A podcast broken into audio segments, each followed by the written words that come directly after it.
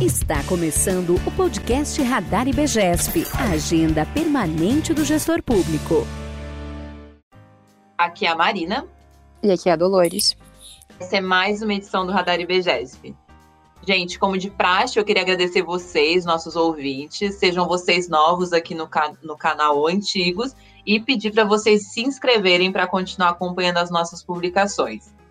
Bom, vocês que ouviram o último episódio sabem o tema de hoje, é o impacto da pandemia de coronavírus no orçamento público.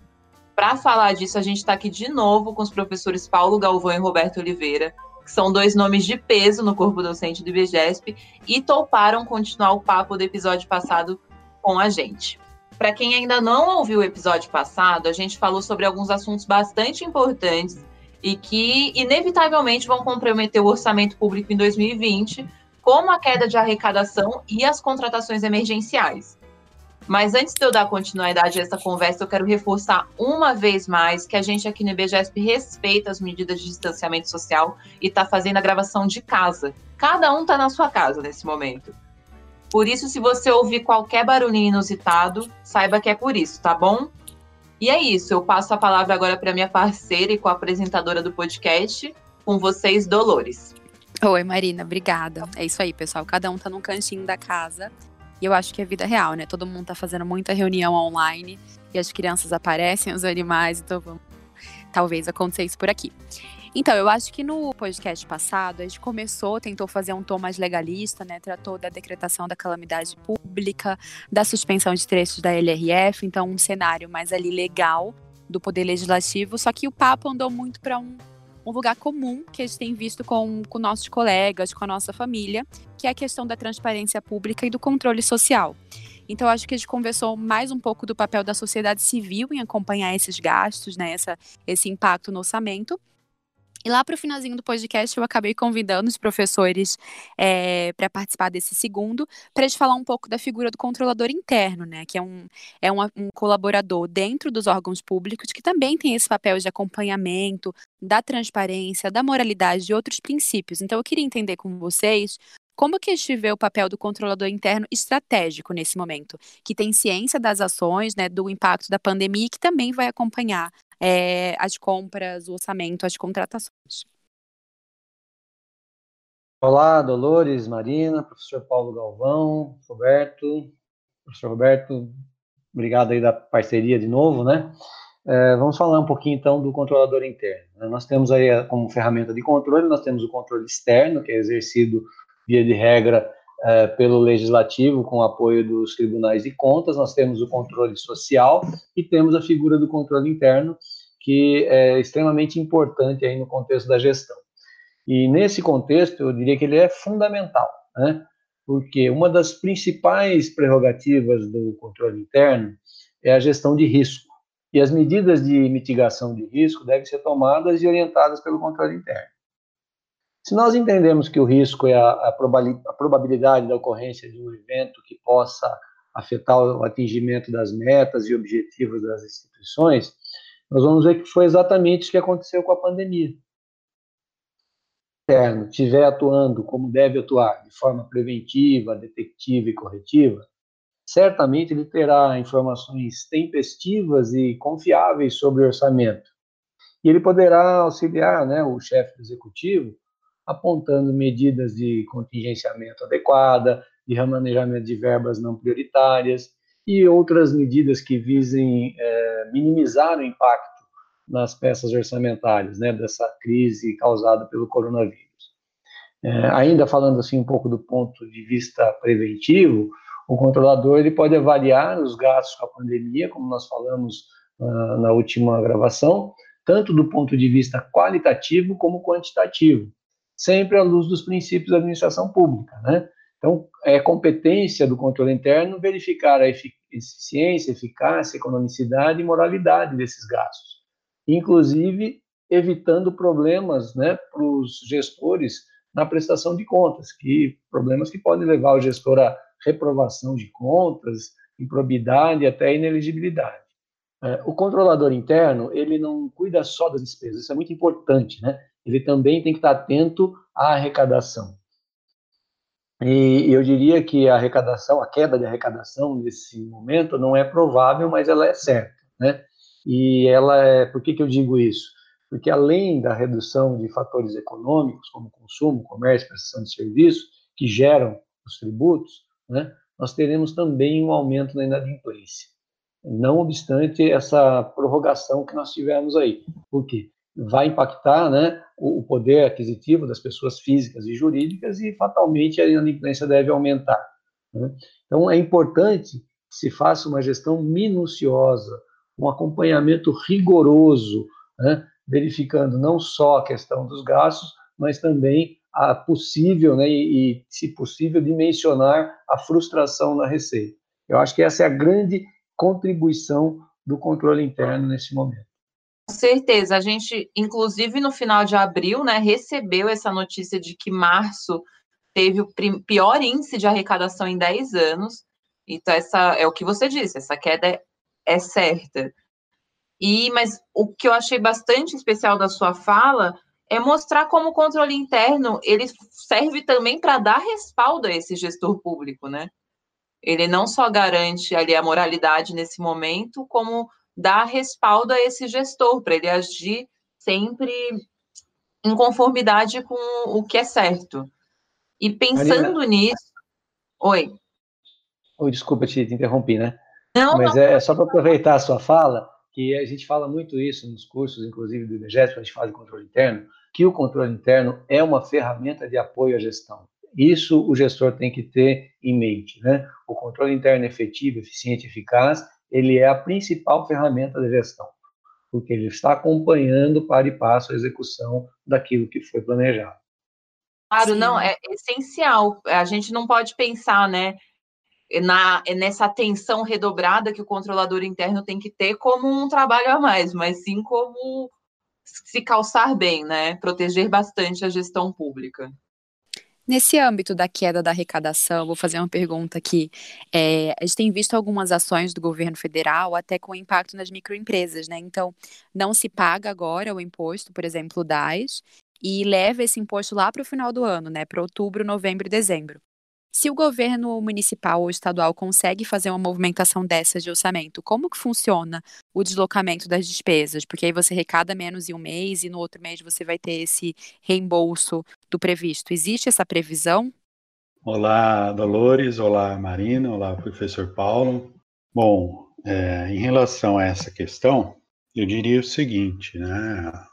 Algumas arrecadações que foram postergadas, né, Isso. Então, eu estou vendo vários municípios aí prorrogando vencimentos, né, de IPTU, uhum. Eh, do ISS, etc., né? A gente tem que tomar algumas precauções aí, né? E o controlador interno tem um papel preponderante agora de auxiliar esse planejamento que teve que ser feito às pressas, né? Ou replanejamento, porque se ele ficar só lá sentado esperando que as pessoas façam alguma coisa de errada para poder indicar, isso não é o que a gente recomenda. Né? O papel do controlador interno é muito mais abrangente. Tá? Então, ele deveria participar dessa, desse comitê até de crise, né? E sempre pensando o seguinte, né? Algum, as arrecadações são postergadas, provavelmente vai ser arrecadado talvez no mesmo não no mesmo nível que se esperava, se tivesse tudo normal, né? uhum. vai aumentar consequentemente a inadimplência, principalmente IPTU, né? mas a gente tem que lembrar que houve uma interrupção da atividade econômica. Sim. E repasses do FPM, FPE, né, eles não vão ocorrer né, no nível que se esperava. Então, ele não vai ser postergado, ele simplesmente não vai ocorrer. Né? As pessoas deixaram de consumir nesse período, estão deixando de consumir. É, grande parte da população acabou é, ficando sem salário, deixa de pagar suas dívidas. Então, é uma arrecadação que a gente pode seguramente dizer que vai ser perdida, né? Então, não vai haver uma recuperação do que deixou-se de consumir. Né? Então, o controlador público tem que auxiliar o gestor público também nessas questões, né? Porque depois, lá na, no final do ano, eu arrecado tudo. Provavelmente, né? Uh, isso não vai ocorrer, tá certo? Eu até recebi aqui um questionamento esses dias de um pré-candidato, né? Que hoje os pré-candidatos a prefeitos estão preocupadíssimos, né, com a situação. Sim. É, me questionando exatamente sobre isso. Né? Ah, você acha que vai ter muita queda de arrecadação de IPTU? Olha, para o município, IPTU é uma parte pequena, né, ou uma boa parte da arrecadação, mas não é a principal. Né? A maioria dos municípios, a, a principal arrecadação hoje em dia tem sido os repasses de ICMS, de FPM e ISS, que dependem da atividade econômica. Sim. Com certeza. É, e é um cenário bastante inevitável. Nesse, quando você olha o cenário internacional, você vê que está acontecendo de um jeito ou de outro em todos os países, né? Uma queda da atividade econômica que não tem como não ocorrer. É de fato bastante desafiador pensar em como o gestor público vai lidar com isso.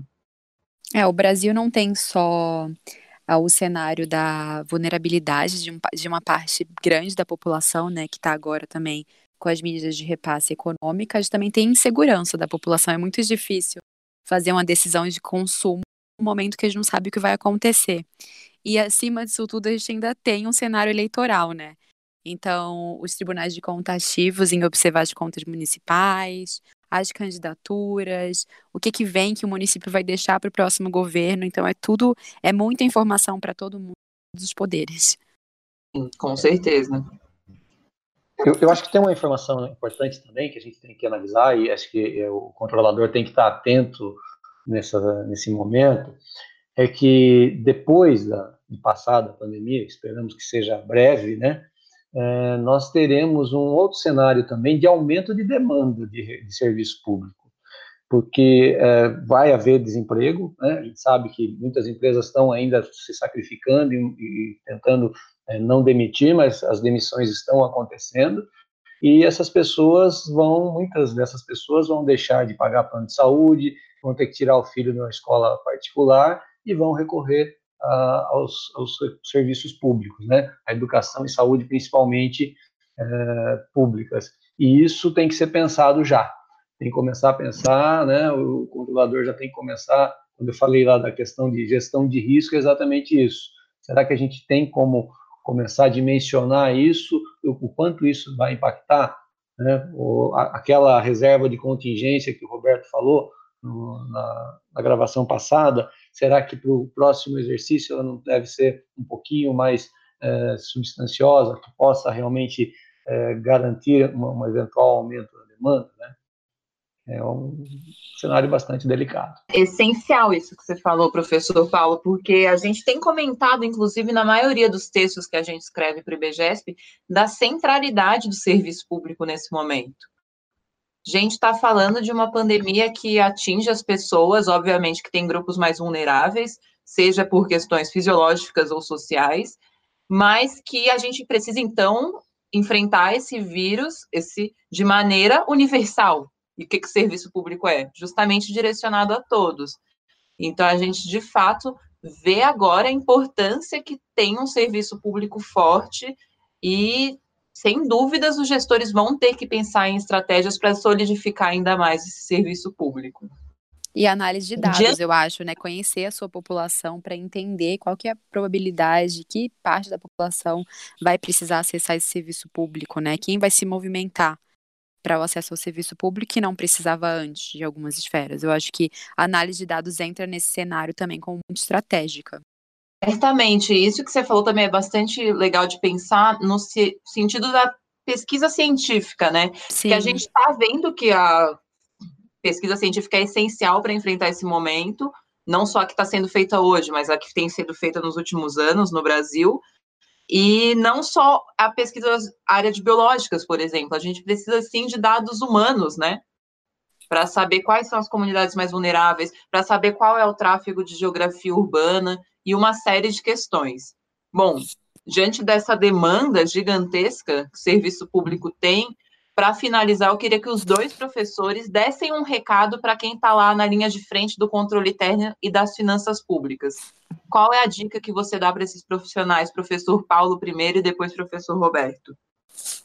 Então, finalizando aqui, já agradecendo a, a oportunidade, eu vou deixar aqui a minha principal sugestão é que os gestores atuem com moralidade e responsabilidade, como eu já falei, mas que façam é, uso principalmente do controle interno, mas de todas as ferramentas de gestão que dispuserem, a fim de que eles possam aplicar os recursos públicos de forma ética nesse momento. E, por fim, que eles não deixem, né, eventualmente, o município que não de, declarou ainda o estado de calamidade pública, que não deixe de fazer, porque é a forma que tem de garantir essa flexibilização da, do princípio da legalidade, principalmente em relação à lei da responsabilidade fiscal. Obrigado e um grande abraço. Até a próxima. Muitíssimo obrigada, professor. E você, Roberto, que dica você daria para quem está nessa linha de frente das finanças públicas? Bom, eu vou complementar o que o professor Paulo disse aí, né, reforçar essa questão da, da decretação da calamidade pública, né, até para o município, mesmo que ele tenha boas condições financeiras, ele se prepare aí para o que está por vir, né? O professor Paulo lembrou bem que, passada a epidemia, que esperamos que seja breve, esse período, vão sobrar aí muitos gastos, principalmente para os municípios, né, que é quem atende aí a saúde básica, quem atende a educação e assistência social. Então, é necessário, e aí é a minha dica, né, fazer essa decretação do, do de, de estado de calamidade pública até nos municípios, o Estado fez para todo o Estado, mas é importante que cada município aí, né, faça o seu decreto de calamidade pública. E, além disso, eu diria também que é necessário ter um comitê especificamente para tratar da crise nessas questões financeiras e orçamentárias, né? Acho que todos estão tendo comitês aí para tratar especificamente da área da saúde, né? Mas, além disso, deve ter um subcomitê aí, ou um comitê específico mesmo, para tratar da questão econômico, financeira e orçamentária. Né? Então, devem ser colocados aí nesse comitê, uh, além do próprio gestor principal, né? os secretários de finanças, diretores financeiros e os controladores internos. Né? Acho que esse pessoal é essencial nesse momento para planejar o que, que vai ser feito daqui para frente, né? Lembrando que as peças orçamentárias tiveram que ser muito alteradas, reservado recurso para a área da saúde, que não estavam, é, que foram inesperados, imprevistos, né? Então agora é o momento de sentar e começar a replanejar bolar estratégias para evitar tudo aquilo que a gente falou, é, tanto nesse momento aqui, né, que a gente tratou mais especificamente do controle interno, quanto no podcast anterior, que a gente tratou aí das movimentações orçamentárias, né. Então, essa é a minha dica. E muito obrigado pelo convite novamente, meninas, e até mais. Até mais, Paulo. Mas, professor Roberto, um grande abraço. Ótimas dicas, professores. Como sempre, é um prazer tê-los aqui. Vocês trazem contribuições muito importantes para esse podcast. A gente agradece. E é isso aí, né, Dolores? A gente vai Sim. continuar trazendo conteúdos com esses dois grandes parceiros. Sim, eu acho que essa dica que o Roberto deixou no final é muito importante para ficar atento também à, de à decisão do STF que a suspensão dos trechos só são aplicáveis às esferas que decretarem a calamidade pública, né? Então, todos os municípios, além dos estados que já o fizeram, precisam dessa aprovação legal do legislativo. Então, fica uma dica aí também para quem está nos escutando dos municípios aqui do Brasil. Isso, pessoal. A gente vai continuar trazendo conteúdos relevantes para a gestão pública lidar com essa pandemia. E a gente deseja a todos os nossos ouvintes que realizem o trabalho da melhor maneira possível. Até a próxima. Até lá.